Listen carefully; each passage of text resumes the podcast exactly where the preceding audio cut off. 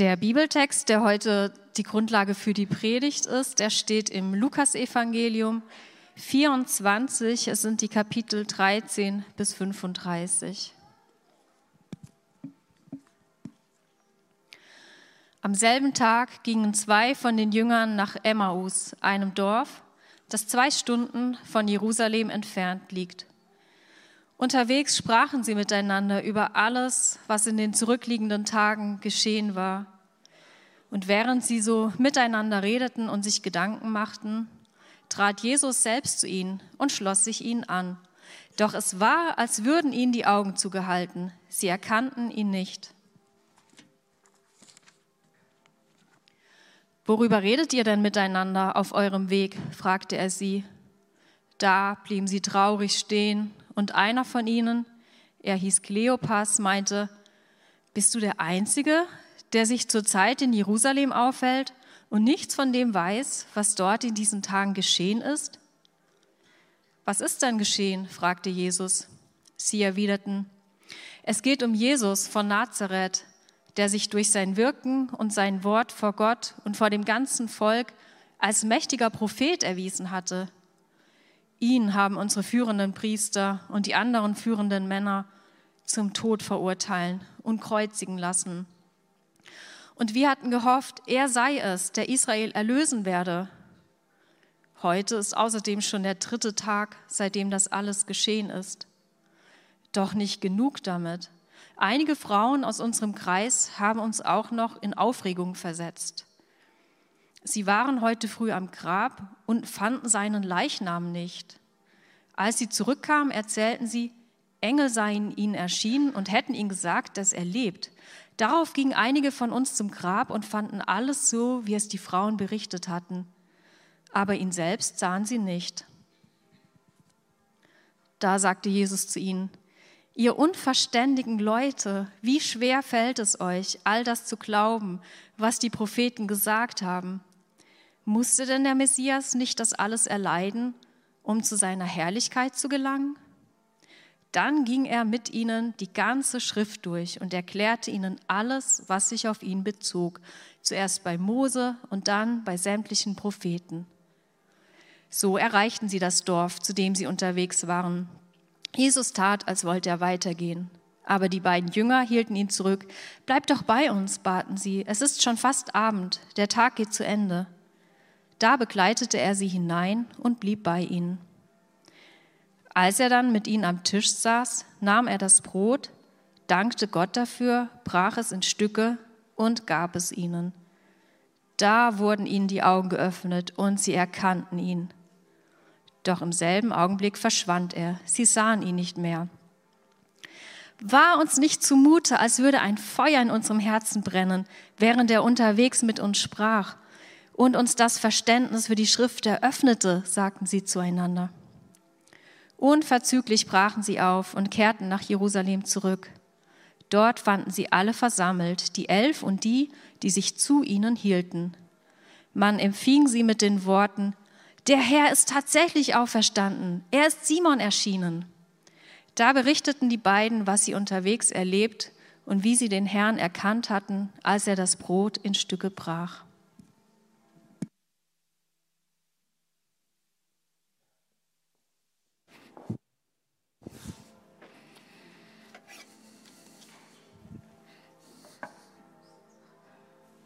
Guten Morgen, danke für die Einleitung. Teil 2. Mein Name ist Steffen Weil, ich gehöre hier zum Team der Pastoren. Hauptsache gesund. Ich möchte gerne noch beten, bevor wir in dieses Thema einsteigen. Himmlischer Vater, ich danke dir, dass du uns dein Wort gegeben hast, dass du durch dein Wort wirkst und ich bete, dass du das auch jetzt tust, dass du uns, egal an welchem Punkt wir gerade starten, gerade an welchem Punkt wir uns gerade befinden, ganz egal. Bitte sprich uns an und verändere uns heute ein kleines bisschen mehr auf dich zu. Danke dafür. Amen. Ich habe lange in Brandenburg gelebt und ich glaube, Hauptsache gesund ist die, äh, die häufigste Antwort auf die Frage, äh, wie geht es dir? Hauptsache gesund, naja, muss ja und naja und ist doch das Wichtigste, ähm, geht so.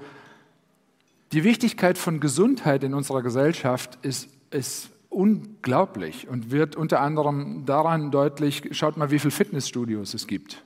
Ähm, schaut mal, wie viele Ernährungsberatungsdinge ähm, es gibt, Ernährungsergänzung, Schlaf-Apps, Schrittzähler. Also wir lassen uns teilweise Gesundheit richtig was kosten. Und ich verspreche euch, ähm, wir werden unsere Gottesdienste und diese Kirche nicht darauf reduzieren, jetzt Gesundheitsratgeber für unsere Körper zu sein in der nächsten Stunde oder auch sonst. Aber ich glaube, wir, es ist gut hinzugucken, was macht eine gesunde Kirche aus? Was, macht, ähm, was sind Merkmale einer gesunden Kirche? Und da haben wir sechs Stück rausgesucht, erhebt nicht den Anspruch auf Vollständigkeit, aber wir waren uns einig, wenn diese sechs Dinge fehlen, ist eine gesunde Kirche schwer, nur schwer vorstellbar, nur schwer denkbar. Und deswegen möchte ich gerne noch mal äh, etwas früher einsteigen. Was ist eigentlich eine gesunde Gemeinde?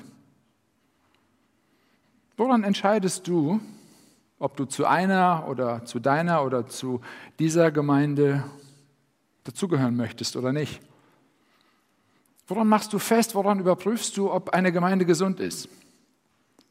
An Wachstum, an Zahlen, an der Musik, an der Kinderzeit, an der Bequemlichkeit der Stühle, an der Örtlichkeit, an den Menschen, an der Freundlichkeit, an der Atmosphäre. Ist es hell oder dunkel oder bequem oder aktiv? Ist es modern? Ist es relevant? Ist es cool? Ist es die Ausdrucksweise, die Professionalität? Sind es die Finanzen? Ist es die Leitung? Ist es die Theologie? Was ist es? Und ich glaube, je nachdem, wen du bei uns hier im Hafen nach der Gesundheit unserer Kirche fragen würdest, würdest du unterschiedliche Antworten bekommen. Unterschiedliche Menschen werden unterschiedliche Dinge in ihre Bewertung mit einfließen lassen. Die Menschen in der Schanze werden wahrscheinlich anders antworten als die im Campus Bahnfeld und die in Bahnfeld anders als die hier in der Mitte. Und die, die schon lange dabei sind, werden anders antworten, als wenn du heute zum ersten Mal da bist. Herzlich willkommen. Die Beobachter werden anders antworten als die, die tiefe Einblicke haben. Die von euch, die eher die, die Gefühlsmenschen sind, werden anders antworten als die reinen Sachtypen. Und es ist so, so, so ein bisschen wie auch, wie auch bei uns Menschen. Es gibt Menschen, die sich nicht krank fühlen, aber sterbenskrank sind. Und es gibt andere, da macht man sich Sorgen, wenn man sie sieht, siehst aber nicht irgendwie gut aus und die sind kerngesund. Gesundheit ist nicht nur eine Frage des Gefühls, auch, aber nicht nur. Und das ist, glaube ich, auch bei einer Kirche so, die ja im Neuen Testament interessanterweise auch als Körper bezeichnet wird oder mit einem Körper verglichen wird. Und ich möchte noch mal voranstellen, es geht uns hier nicht um eine perfekte Gemeinde. Die streben wir nicht an, die gibt es nämlich nicht. Aber wir möchten gerne Dinge bei uns etablieren, die uns dabei helfen, als Kirche da, wo wir es nicht sind, gesund zu werden und da, wo wir gesund sind, gesund zu bleiben und fitter zu werden. Und das, was wir tun können, das möchten wir hier im Hafen gemeinsam tun, unabhängig von der Unterschiedlichkeit, unabhängig von dem, wo wir gerade unterwegs sind. Wir möchten dabei helfen, dass Glauben entstehen und Glauben wachsen kann. Menschen sollen hier den lebendigen Gott kennenlernen und Anfänge im Glauben machen können. Und Menschen, die schon lange im Glauben unterwegs sind, sollen hier im Glauben wachsen, also tiefere Erfahrungen mit Gott machen können, ihn besser kennenlernen können. Leben sollen durch das Evangelium der Gnade verändert werden. Und so soll eine herzliche Gemeinschaft entstehen, in der Menschen Fehler machen können, weil unsere Gemeinschaft von Gnade geprägt ist und wir uns nicht gegenseitig verurteilen. Eine Gemeinschaft, in der wir uns gegenseitig dabei helfen, in unserer Identität, in unserem Verhältnis zu Jesus tiefer verwurzelt zu sein und dadurch wirklich Freiheit zu erleben und Hoffnung und Freude und Trost und Geborgenheit und Sicherheit. Und wenn das passiert, dann wird das nicht unbemerkt bleiben, sondern das wird Auswirkungen haben. Es wird Auswirkungen haben auf unsere Ehen oder unser Single-Sein, auf unsere Erziehung, auf unseren Umgang mit Geld und mit Sorgen und mit Sexualität, auf unsere Prioritäten und auf unsere Kommunikation. Es wird Einfluss haben auf unseren eigenen Blick in den Spiegel und auf unseren Blick auf unsere Mitmenschen und auf unsere Stadt. Und wenn das passiert, dann glaube ich, sind wir der Idee Gottes von einer gesunden Gemeinde schon ziemlich nahe gekommen. Und da gibt es jetzt verschiedene Möglichkeiten, darauf zu reagieren, je nach Persönlichkeit. Die einen sagen, wunderbar, lass uns ein Organigramm entwickeln. Die anderen sagen, wunderbar, lass uns eine große Vision formulieren, der wir folgen. Wieder andere sagen, wunderbar, egal was wir machen, Hauptsache wir machen irgendwas. Und wieder andere sagen, lass uns einfach mal gar nichts machen und gemeinsam beten und still werden. Das ist das Spektrum. Und all diese Dinge, die können gut und hilfreich sein und viele dieser Dinge werden wir auch machen oder machen wir schon und die gehören dazu. Aber was wir jetzt gerade machen wollen, ist nochmal einen Schritt zurückgehen, nochmal eine Etage tiefer gucken, bisschen früher anfangen und uns den Fragen stellen, auf welcher Grundlage denken wir denn über diese Dinge nach? Auf welcher Basis bauen wir denn Strukturen? Woher nehmen wir denn die Infos? Gibt es objektive gemeinsame Punkte, obwohl wir alle einen unterschiedlichen Geschmack haben und zu unterschiedlichen Ergebnissen kommen? Was ist eine gute Predigt? Deswegen sagt die Frage, was ist eine gesunde Predigt heute? Was möchte Gott? Was braucht unsere Gesellschaft, die Gott ja interessanterweise durch Kirche und durch seine Nachfolger erreichen möchte? Und deswegen ist eines der Merkmale, und es wurde genannt heute, eine gesunde Predigt, eine gesunde Weitergabe der guten Nachricht, der frohen Botschaft des Evangeliums. Ich habe euch ein, noch einen anderen Text mitgebracht, bevor wir zu dem Lukas-Text kommen. Paulus schreibt in seinem Brief an die Kirche in Rom im zehnten Kapitel folgendes. Jeder, der den Namen des Herrn anruft, wird gerettet werden. Darum geht es. Und dann weiter, nun ist es aber doch so, den Herrn anrufen kann man nur, wenn man an ihn glaubt. An ihn glauben kann man nur, wenn man von ihm gehört hat. Von ihm hören kann man nur, wenn jemand da ist, der die Botschaft von ihm verkündet. Und die Botschaft kann nur verkündet werden, wenn jemand den Auftrag dazu bekommen hat. Genau das ist ja auch geschehen, denn es heißt in der Schrift, was für eine Freude ist es, die kommen zu sehen, die eine gute Nachricht bringen.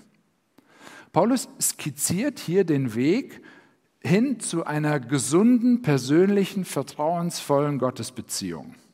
Und er skizziert diesen Weg als einen Weg, wo andere Menschen beteiligt sind. Und zwar Menschen, die dazu berufen sind, uns an die Fakten zu erinnern, die Gott in Jesus Christus geschaffen hat. Und diese Fakten, die bezeichnet Paulus als gute Nachricht. Und diese Botschaft, diese gute Nachricht nützt rein gar nichts, wenn sie nicht weitergegeben wird. Und das ist der Auftrag für Menschen, die von Gott dazu berufen sind. Das heißt, die Verkündigung am Sonntag hier im Gottesdienst soll uns allen dazu dienen, die Verkündigung des Evangeliums am Sonntag soll uns allen dazu dienen, dass wir an den restlichen sechs Tagen dieser Woche im Evangelium leben und aus dem Evangelium leben. Nämlich ebenfalls diese gute Nachricht weitergeben. Die meisten von uns, von euch besitzen ein Smartphone. Und wir sind daran gewöhnt und zunehmend auch davon überfordert, innerhalb von Sekunden, egal wo wir uns auf dieser Welt befinden, Nachrichten zu bekommen. Gute und schlechte, egal was. Ob die Schießerei hier in der Stadt stattfindet oder in Nashville in einer Grundschule. Ob unser Bundeskanzler in Brüssel ist oder in Berlin oder in Japan, wir haben sofort die Info darüber. Meine Tochter ist am Donnerstag nach Nepal geflogen. Ich habe den Flug verfolgt. Den ganzen Flug konnte ich auf meinem Handy sehen, wo sie ist und dass sie gelandet ist. HSV St. Pauli. Man konnte jederzeit wissen, was ist gerade los da. Und wir müssen uns erinnern, als Paulus das geschrieben hat, in der Antike war das anders. Da war ein Herold, ein Botschafter, der vielleicht wochenlang unterwegs gewesen ist, um eine gute Botschaft in eine Stadt zu bringen. Und wenn er oder wenn er ankam, dann war das ein Riesenevent. Die ganze Stadt lief zusammen und sie haben sich gefreut über diese gute Nachricht. Das griechische Wort ist Euangelion, Ein Herold kam, eine Evangelion, ein Evangelium, eine gute Nachricht zu überbringen über etwas, was bereits passiert ist. Ich sage es euch ganz ehrlich, das ist mir bei Predigten oder bei Menschen, die dazu berufen sind, in Gemeinden das Evangelium zu verkündigen, sagen wir mal so vorsichtig, ist das nicht immer so, dass alle zusammenlaufen und sich freuen, dass da jemand kommt und eine gute Nachricht bringt. Es gibt viel Ablenkung.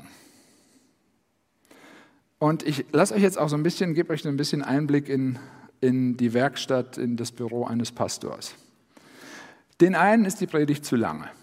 Gleichzeitig ist sie anderen zu kurz. Den einen ist sie zu intellektuell, den einen anderen habe ich zu bunte Schuhe an, die anderen sind, ist sie zu sehr nach innen fokussiert und den anderen ist sie gleichzeitig zu sehr nach außen fokussiert. Mein Eindruck ist, dass Gottes lebendiges Wort für uns, die beste Nachricht der Welt, heute bei uns hier erstmal durch ganz viele Schichten der Beurteilung durch muss, bevor sie bei unseren Herzen ankommt. Und das Narrativ unserer Gesellschaft heißt, naja, ich weiß doch sehr gut, was gut für mich ist und was richtig für mich ist. Und wenn sich's gut anfühlt, dann muss es doch richtig sein. Und deswegen sind solche Studien, wie Anna die eben erwähnt hat, auch gerade so wichtig, auch so interessant. Aber die Bandbreite ist einfach unfassbar groß bei den Ergebnissen, die da rauskommt. Und jetzt sagt Gott, in diese Situation, in diese Gesellschaft eure, berufe ich Menschen, die euch mein lebendiges Wort auslegen, damit ihr besser versteht, was meine Sicht davon ist, was gut für dich und dein Leben ist. Und das passt an vielen Punkten nicht zu dem, wie sich unser Leben anfühlt. Und die Botschaft, die unsere chaotische Welt und unser teilweise ja chaotisches persönliches Leben am dringendsten braucht, ist genau diese gute Nachricht, die wir oft am wenigsten hören wollen. Und es ist interessant, seit 2000 Jahren, schon, schon, schon damals hat Paulus an Timotheus geschrieben, Timotheus, mein lieber Sohn, ich sage dir, sei treu bei der Verkündigung des Wortes Gottes. Es werden Zeiten kommen, in denen Menschen nur noch das hören wollen, was ihnen gefällt. Das ist also kein aktuelles Problem, sondern das gibt es schon immer.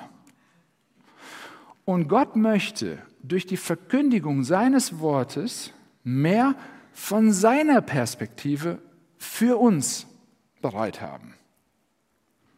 Eine Predigt soll dazu dienen, dass sie uns mit Gottes Wort füttert und ausstattet und korrigiert und motiviert und ermutigt und ermahnt manchmal, damit wir alle verstehen, wir alle sind Botschafter an Christi Stadt. 24 Stunden, 365 Tage im Jahr. Aber Predigten haben es heute nicht leicht. Ich äh, habe ein bisschen geforscht im Vorfeld. Die aktuelle, eine aktuelle Studie sagt, dass aufgrund der Masse an Informationen, die uns jederzeit zur Verfügung stehen, unsere Aufmerksamkeitsspanne enorm abgenommen hat. Im Internet gilt im Moment die Aufmerksamkeitsspanne von 2,5 Sekunden für einen Menschen. Dann muss sich wieder etwas ändern weil wir sonst irgendwie gelangweilt oder abgelenkt sind. Ablenkungen werden immer mehr. Im Durchschnitt berührt ein Deutscher pro Tag sein Smartphone 2500 Mal. Mit Klicken, Wischen, was auch immer. Uhrzeit, Wetter, Bahn-App, und die durchschnittliche Bildschirmzeit am Handy in Deutschland liegt aktuell bei 3,5 Stunden täglich. So, und dann sitze ich da an meinem Schreibtisch und sage, so Steffen, jetzt mal ganz realistisch. Eine 30 Minuten Predigt pro Woche, einmal pro Woche, gegenüber 50 Stunden Bildschirmzeit, beeinflusst von Hollywood und Disney und Instagram und Netflix warum sitzt du eigentlich hier? Und über diese 30 Minuten wird dann noch verhandelt. Und ich sage euch, ich weiß jedes Mal, wenn sie länger war, weil ich es liebevoll gesagt bekomme. Und dann bin ich noch mit dem oder fühle ich mich noch mit dem Anspruch konfrontiert. Bitte kurz, kurzweilig mindestens, tief, aber nicht anstößig. Verständlich, aber bitte nicht zu hochtrabend. Manchmal kommt man sich ein bisschen vor wie beim Casting. Und dann äh, so. Ich habe gestern Abend ein Interview ge gehört mit Konstantin Schreiber, dem Sprecher der Tagesschau. Der hat gesagt, ich kriege nach jeder Tagesschau so viele E-Mails, wo Leute sagen, sie haben zu freundlich geguckt für diese schreckliche Meldung. Oder sie haben zu ernst geguckt, das war doch eine einigermaßen fröhliche Nachricht. Und er hat gesagt, ich bin so zwanghaft geworden, dass ich zu Hause vorm Spiegel stehe und das ideale Lächeln für die Tagesschau versuche herauszufinden. Und ich sage euch, eine Sonntagspredigt keine Sonntagspredigt dieser Welt reicht aus, um euch, um dich und mich eine Woche lang geistlich gesund ernährt zu haben. Es muss immer in Kombination sein mit einem persönlichen Unterwegssein mit Gott, im Idealfall mit einem, einer kleinen Gruppe mit Gott, wo Menschen in unser Leben ähm, reinsprechen dürfen. Und ich habe irgendwann für mich beschlossen, ich möchte mich diesem Druck gar nicht mehr aussetzen, hier so gut performen zu müssen, dass ihr alle sagt, wow, das reicht mir jetzt für die ganze Woche. Das ist nur zum Scheitern verurteilt. Und trotzdem hat Gott sich interessanterweise diese Methode gewählt, um zu seiner Kirche zu dem Wichtigsten, was er hat, zu sprechen. Und versteht mich nicht falsch, ich stehe hier nicht als Opfer. Ich predige super gerne. Ähm, und es ist wunderbar, gute Nachricht zu bringen, auch völlig unabhängig von, von den Rückmeldungen. Aber manchmal frage ich mich, und ich spreche jetzt mal besonders zu denen, die von sich sagen, ich bin Christ, sind wir überhaupt noch von überzeugt, dass das gute Nachricht ist? Also ich meine wirklich von überzeugt. Und dass Gott Predigten wählt, weil sie ihm wichtig sind, weil er dazu beauftragt. Ich glaube, es fängt mit der Grundeinstellung diesem Wort Gottes gegenüber an. Und diese Grundeinstellung Gottes Wort gegenüber, die prägen meinen Umgang mit Gottes Wort. Und meine tiefe Überzeugung ist, Gottes Wort ist heute noch lebendig. Und er spricht dadurch zu uns. Ich weiß nicht, wie viele Gespräche ich schon hatte, wo, wo Menschen mir sagen, Steffen, ich hätte so gerne, dass Gott persönlich zu mir spricht. Und mittlerweile sage ich, schlag die Bibel auf und er wird's. Egal wo. Auf jeder Seite. Das ist der präferierte Weg Gottes zu uns zu sprechen. Und Handy weglegen und still sein und auf Gott zu hören, ist echt auch eine Übungssache und auch eine Entscheidungssache. Franz von Assisi wird der Satz zugeschrieben, der mir immer mal wieder auch liebevoll zugeschoben wurde. Man sagt jetzt, er stammt gar nicht von ihm. Der Satz heißt, predige das Evangelium und wenn es sein muss, dann benutze dazu Worte. Und vielleicht nickst du innerlich, und dieser so gut gemeinte Satz ist ein bisschen, als würde ich behaupten, und diesen Vergleich habe ich, habe ich geklaut bei jemandem, der sagt, das ist, als würdest du sagen, ich diene Menschen, die am Verhungern sind, und wenn es nötig ist, gebe ich ihnen auch was zu essen. Das macht keinen Sinn. Was ist eine gesunde Predigt? Ein paar Eckpunkte, auch hier wieder keinen Anspruch auf Vollständigkeit. Eine gesunde Predigt erkennt man unter anderem daran, dass der Inhalt eines Bibeltextes auch der Inhalt der Predigt ist. Und der Inhalt des Evangeliums stellt uns und unser Leben immer wieder auch in Frage. Was ich jetzt gerade hier mache, ist eigentlich das Gegenteil von dem, was ich gerade hier vertrete. Ich komme nämlich erst viel zu spät zum Bibeltext und sage vorher ganz viele andere Punkte. Normalerweise machen wir ja so, dass der Bibeltext und dann wir den auslegen. Komme ich gleich noch zu. Ich versuche mal eine Alternative zu konstruieren, wann es ungesund werden kann, nicht automatisch muss, aber wann es ungesund werden kann, ist dann, wenn wir mit einem Thema, das wir im Kopf oder wir Christen sagen ja oft auf dem Herzen haben, was auch immer das bedeutet, ähm, wenn wir mit einem Anliegen an die Bibel herantreten, um darin Bibelstellen und Argumente zu suchen, die unsere eigene Sichtweise unterstützen. Warum ist das problematisch? Weil es immer limitiert ist. Wir kommen mit einer vorgefertigten Meinung und wollen, dass Gottes Wort die unterstützt. Aber dann sind wir der limitierende Faktor. Was ist, wenn Gottes Wort unsere Meinung nicht unterstützt? Überspringen wir das dann? Oder ignorieren oder uminterpretieren? Der Kirchenvater Augustinus hat schon im vierten Jahrhundert gesagt, wenn du vom Evangelium nur das glaubst, was dir gefällt, und ablehnst, was dir nicht gefällt, glaubst du nicht ans Evangelium, sondern an dich selbst. Wenn du vom Evangelium nur das glaubst, was dir gefällt, und ablehnst, was dir nicht gefällt, glaubst du nicht ans Evangelium, sondern an dich selbst. Eine gesunde Predigt ist das Ergebnis einer ehrlichen Auseinandersetzung mit dem Bibeltext.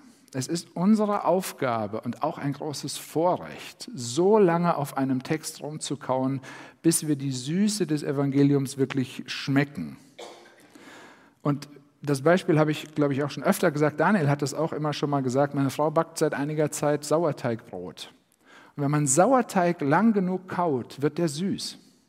Das ist für mich voll das schöne Beispiel für Bibeltexte. So lange drauf rumkauen, bis sie süß werden. Und oft hat Gott mich schon überrascht. Ich habe Dinge im Text gefunden, die ich überhaupt nicht erwartet hatte. Mein Blick braucht Gottes Perspektive auf sein Wort. Und deswegen brauche ich für die Vorbereitung einer Predigt normalerweise circa 15 bis 20 Stunden. Das ist eine Menge Kauarbeit. Und manchmal zeigt Gott mir, dass ich mit den falschen Fragen und den falschen Vorannahmen an einen Text herangetreten bin. Ich habe Bestätigung gesucht und Ermutigung und er gibt mir Korrektur. Und hier kommen in so einem Prozess ganz viele Dinge zusammen. Das Reden des Heiligen Geistes, Gebet, Stille, Forschen, Lesen, Nachdenken. Wenn wir die Bibel aufschlagen, ab der ersten Seite wird die Wichtigkeit von Gottes Reden sehr deutlich. Er redet bei seiner Schöpfung und es passiert sofort. Bei Gott widersprechen sich Reden und Handeln nicht, die sind deckungsgleich. Nicht so bei uns Menschen, bei Adam und Eva hat es angefangen. Sie zweifeln an Gottes Wort und dann ergibt bei ihnen ein Wort das andere und es kommt zu diesem mega Beziehungsbruch, den die Bibel Sündenfall nennt. Ein Beziehungsbruch zwischen Gott und Menschen, zwischen Menschen untereinander, zwischen der Natur und Menschen. Das ist der Grund, warum sich heute Leute auf die Straße kleben. Wir haben ein Problem mit der Schöpfung. Und das kommt aus dem Problem, was wir mit Gott haben. Und das nennt die Bibel Sünde. Und sofort danach gibt Gott sein Wort, dass er eingreifen wird. Und dann spricht Gott mit Abraham und mit Mose, mit seinem Volk in und mit und durch Propheten. Er spricht sogar zu einem Haufen Skelette. Das hat Dominik vor einigen Wochen hier ausgelegt.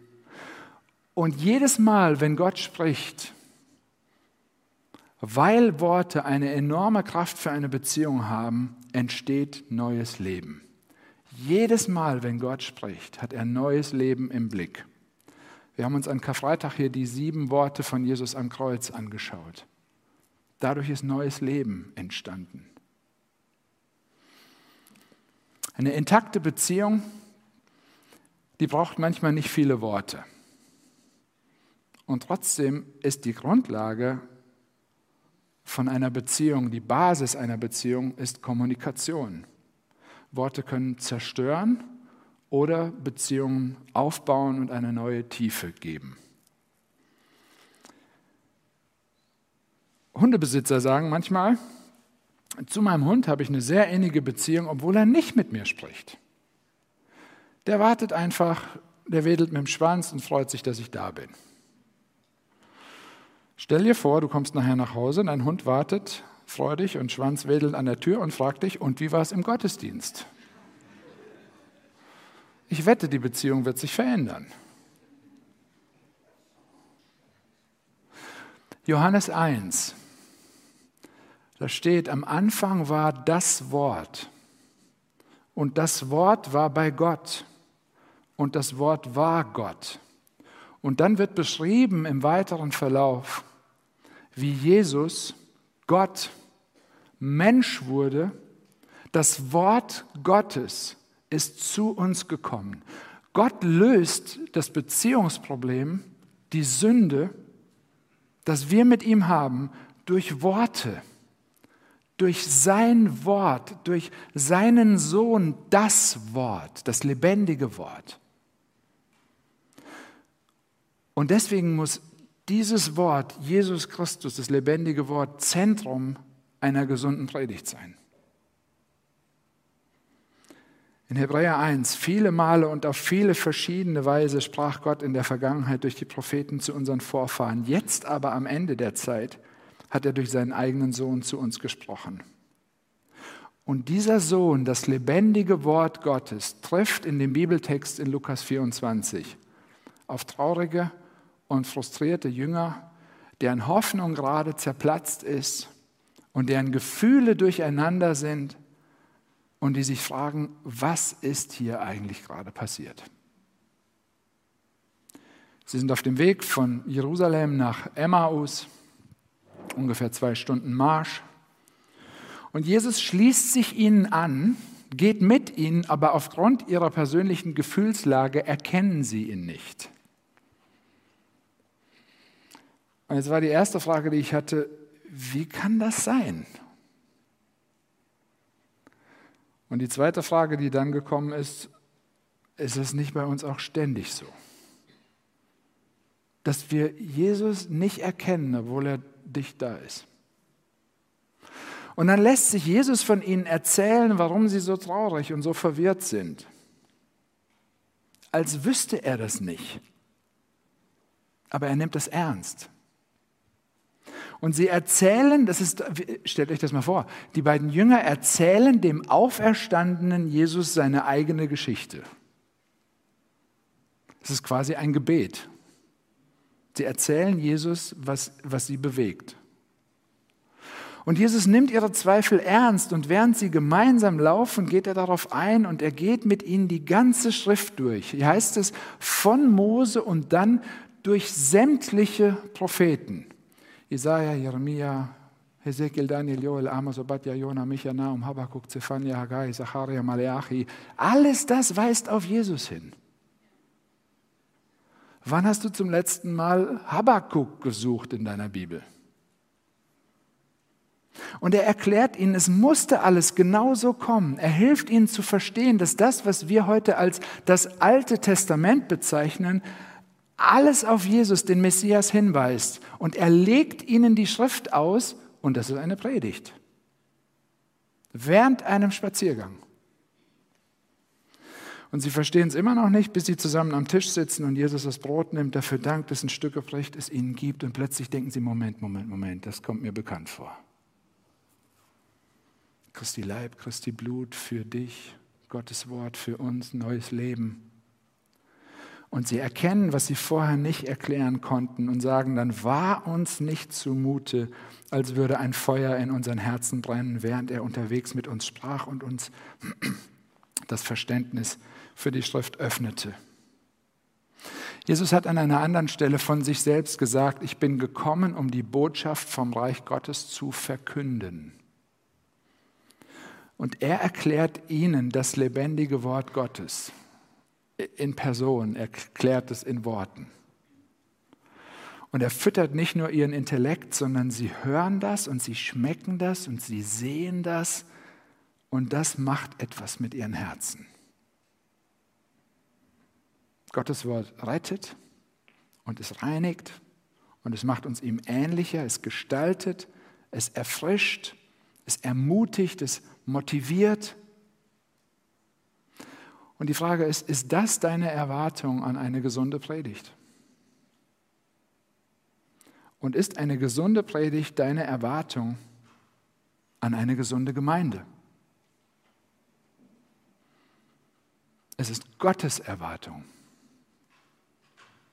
Und zwar ist es dieselbe Botschaft, die gleichzeitig ausreicht für Menschen, die noch nicht glauben, um glauben zu können, und für Menschen, die schon lange glauben, um im Glauben weiter zu wachsen. Und hier haben dann Kleopas und der namenlose Jünger, ich glaube, es ist ein Platzhalter für dich und mich, die haben die Schönheit und die Tiefe und die Süße der guten Botschaft geschmeckt und sind so begeistert, dass sie den ganzen Weg wieder zurücklaufen, um ihren Freunden davon zu erzählen. Sie werden Botschafter an Christi Stadt. Ist ja nicht so, als hätte Jesus ihnen gesagt, übrigens, jetzt wo ihr es kapiert habt, geht mal zurück und erzählt es den anderen. Sondern Gottes Wort hat ihr Herz verändert, es hat es angefeuert und hat die beiden aktiviert und in Bewegung gesetzt. Gottes Wort hat ihre Beziehung zu Gott verändert und das hatte sofort Auswirkungen auf die Beziehung zu anderen Menschen, weil Gottes Wort Leben schenkt und Leben verändert. Ich habe auch ein Zitat von Martin Luther mitgebracht, als er gefragt wurde, wie er das mit der Reformation gemacht hat. Und er sagt, ich habe schlicht Gottes Wort gelehrt, gepredigt, geschrieben, sonst habe ich nichts getan, alles hat das Wort getan. Das finde ich stark. Als wir 2009 nach Potsdam gezogen sind, um dort Gemeinde zu gründen, hatten wir ein Konzept und hatten eine klare Vision und hatten eine Berufung, hatten ein Team und hatten viele Antworten. Und ich habe das schon mal immer wieder gesagt, wir sind dann dorthin gekommen und niemand hat die Fragen gestellt, auf die wir die tollen Antworten dabei hatten. Und ich musste erst mal lernen, zuzuhören und einen Weg zu gehen mit Menschen und auch mit Jesus. Und wir haben dann festgestellt, vielleicht ist unsere erste Aufgabe hier gar nicht Antworten zu geben, sondern Menschen zu helfen, die richtigen Fragen zu stellen. Und aus diesen Überlegungen und aus diesen Gesprächen hat sich bei mir ein, ein äh, gedanklicher Beraterkreis um meinen Schreibtisch gebildet. Da saß unser Hausmeister, meine Hausärztin, ein ostdeutsch geprägter Atheist, eins meiner Kinder und eine sehr reife Christin aus unserem Gründungsteam. Und immer wenn ich einen Bibeltext angeschaut habe, um mich auf etwas vorzubereiten, habe ich mir die Frage gestellt, wie klingt dieser Text jetzt für meine Berater? Welche Fragen haben sie an diesen Text? Welche Fragen werden aufgeworfen? Was klingt total komisch? Was macht Sinn? Wo gibt es Parallelen zu unserem Leben schon? Und was will Gott für eine Antwort geben auf diese Fragen? Und beides habe ich dann versucht, in den Predigten zusammenzuführen. Und die Vorstellung ist ja vielleicht bei dir Gemeindegründung im atheistischen Brandenburg. Da muss man vorsichtig sein und relevant und nicht zu direkt. Und ich habe festgestellt, die Brandenburger sind so direkt, die verstehen auch direkt. Und ich habe es geliebt. Ich glaube, ich habe noch nie deutlicher und tiefer und klarer Gottes Wort verkündigt als in diesem Kontext. Und wenn wir die Apostelgeschichte angucken, dann waren es Predigten von einer unfassbaren Länge in einem heidnischen Kontext teilweise, die dazu geführt haben, dass neue Kirchen entstanden sind und dass sich die Gemeinde ausgebreitet hat bis zu uns hier. Und ich habe noch nie häufiger erlebt, wie durch Gottes Wort so viel neues Leben entstanden ist. Und wie Skeptiker angefangen haben, ihre Freunde mitzubringen. Und wie mir ein Mann ganz besonders immer wieder gesagt hat, Steffen, ich glaube dir kein Wort. Aber ich weiß jetzt, womit ich mich auseinandersetzen muss. Und dieser Mann stand irgendwann vor mir mit Tränen in den Augen. Er hat sich immer noch als Atheist bezeichnet und hat mir erzählt, dass er morgens auf seiner Fahrt nach Berlin zur Arbeit im Zugabteil mitbekommen hat, wie eine Frau am Telefon von ihrer Krebserkrankung erfahren hat. Und dann sitzt er vor mir und sagt, Steffen, ich konnte nicht anders, als diese Frau zu fragen, ob ich für sie beten darf. Und ich habe gesagt, zu wem hast du gebetet? Das war so schön. So sind manchmal Gottes Wege. Und er hat für sie gebetet. Als Paulus über das Thema Predigen spricht, schreibt er, in der Kirche, schreibt er der Kirche in Korinth, als ich zu euch kam, Geschwister, um euch das Geheimnis zu verkünden, das Gott uns enthüllt hat, versuchte ich nicht, euch mit geschliffener Rhetorik und scharfsinnigen Argumenten zu beeindrucken. Nein, ich hatte mir vorgenommen, eure Aufmerksamkeit einzig und allein auf Jesus Christus zu lenken. Auf Jesus Christus, den Gekreuzigten. Außerdem fühlte ich mich schwach, ich war ängstlich und sehr unsicher, als ich zu euch sprach. Was meine Verkündigung kennzeichnete, waren nicht Überredungskunst und kluge Worte. Es war das machtvolle Wirken von Gottes Geist. Denn euer Glaube sollte sich nicht auf Menschenweisheit gründen, sondern auf Gottes Kraft. Auf was vertrauen wir? Auf was vertraust du? Auf Vision, Räume, Menschen, Musik, Relevanz, Gottes Wort. Gottes Wort selbst sagt uns, was, was, eine gesunde, was eine gesunde Predigt ist. Und er wird sein Wort benutzen, um daraus gesunde Kirche zu machen oder zu erhalten. Er baut seine Kirche. Und wir sind Diener lassen das Evangelium arbeiten. Und er macht da, wo wir krank sind, wieder gesund, durch sein Wort, weil er neues Leben sehen will. Viel mehr als wir alle in unseren besten Momenten. Das möchte ich. Amen.